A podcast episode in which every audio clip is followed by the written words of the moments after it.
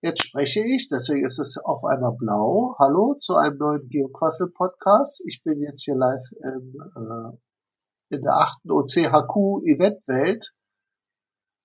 Und ja, die ist ein bisschen verwirrt. Äh, ich bin nämlich erst jetzt in Jitsi drin und jetzt bin ich hier in Teamspeak drin. Also man wechselt dauernd die Plattform. Es ist alles ein einziges Hin und Her.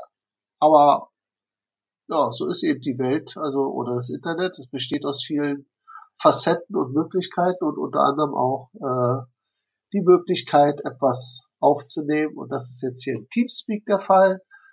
Mit mir in der Eingangshalle sind zurzeit Konstanzer und Schatzforscher und meine Wenigkeit. Also wir sind ganz kuschelig zu dritt. Hallo und guten äh, Abend. Ja, grüß dich, Chabako. Andi, kannst du die, kannst du auch sprechen in dem Teamspeak, wenn du da irgendwie die Taste drückst? Ja. Guten Abend, Herr Geoquastler. Ich spreche jetzt, weil der Herr es haben will. Jetzt hört man mich doppelt.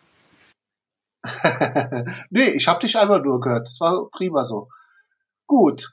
Äh, wir wollten ja nur eine ganz kurze Aufnahme machen, weil dummerweise parallel zu meinem Event auch das Rätsel-Event von Micha.de stattfindet, wo ich eigentlich immer Stammgast bin. Deswegen machen wir es kurz hier und dann können wir rübergehen zu Micha.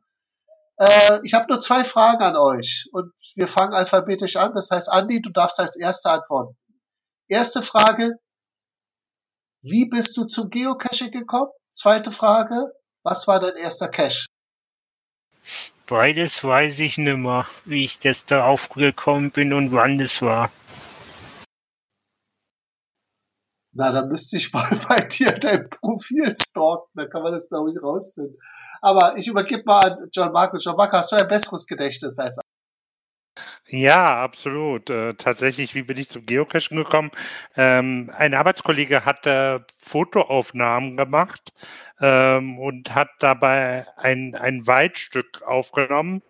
Und äh, da war eine Baumwurzel wohl, hatte er erzählt. Also er war im im Büro und kam zurück und hat, hat ihm die Story vorgetragen.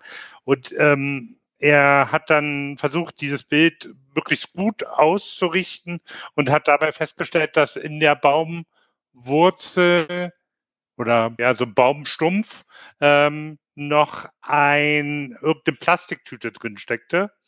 Und äh, dann hat er erzählt, dass er da recherchiert hat, ähm, was das ist, weil da waren irgendwie komische Sachen drin, die er sich nicht erklären konnte.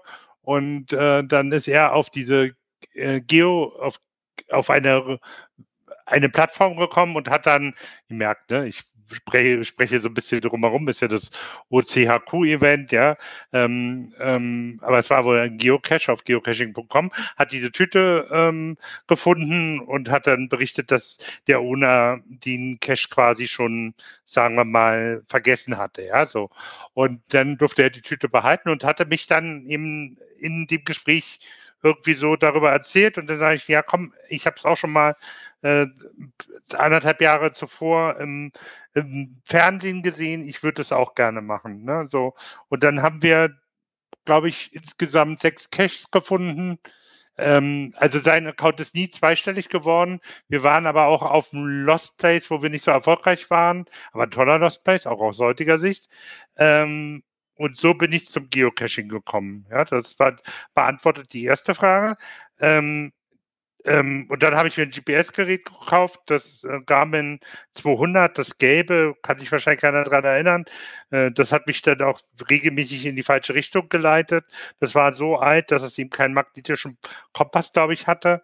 Und immer, wenn ich dann gesagt habe, wenn ich im Team unterwegs war, äh, wir müssen Richtung Norden, sind die immer in entgegengesetzter Richtung gelaufen. Und das hat sich erst mit einem neuen GPS-Gerät ähm, dann ähm, total verbessert. So. Und, und, die haben mich immer ausgelacht, wenn ich vorgehen wollte. Ja, so. Ähm, und mein erster Cache war ähm, ein, ich meine, es war ein Mini-Multi. Ich, ich glaube, dass es ein Mini-Multi war. Kann sich sicher sagen, das war dann am Ende eine Grundwasserquelle in, in der Nähe von München, wo das Wasser quasi nicht irgendwie ähm, aus dem Berg heraussprießt, sondern aus dem Boden herausquillt Und ich weiß auch, dass der Bach wieder so versinkt in der Münchner Schotterebene. Und ähm, äh, tatsächlich könnte sich auch noch meine Kinder daran erinnern. Also ich war da mit meinem Sohn und habe den Cache gesucht und der wusste dann, ähm, da war der, ach, wie alt wird er gewesen sein? Der war, wird so zehn gewesen sein oder so, oder vielleicht noch jünger. Nee, wahrscheinlich, wahrscheinlich noch jünger, zwei, vier. Da war der sechs oder fünf Jahre alt und der kann sich heute noch daran erinnern, wie wir den ersten Geocache gesucht haben und haben dann ganz ähm, vorsichtig die ähm, Holzstöckchen runtergenommen von dem Cache und äh, ich glaube, ich war auch ziemlich glücklich, als ich den Cache gefunden habe. So war das. Cool, tolle Geschichte. Gut, das sollte ja nur kurz sein.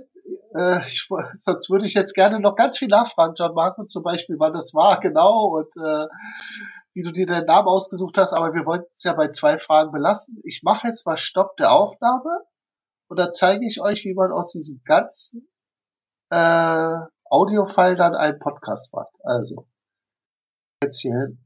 Ich gehe jetzt hier hin auf, jetzt darf ich nicht aufhören zu reden. Extras, Aufnahme beenden. So.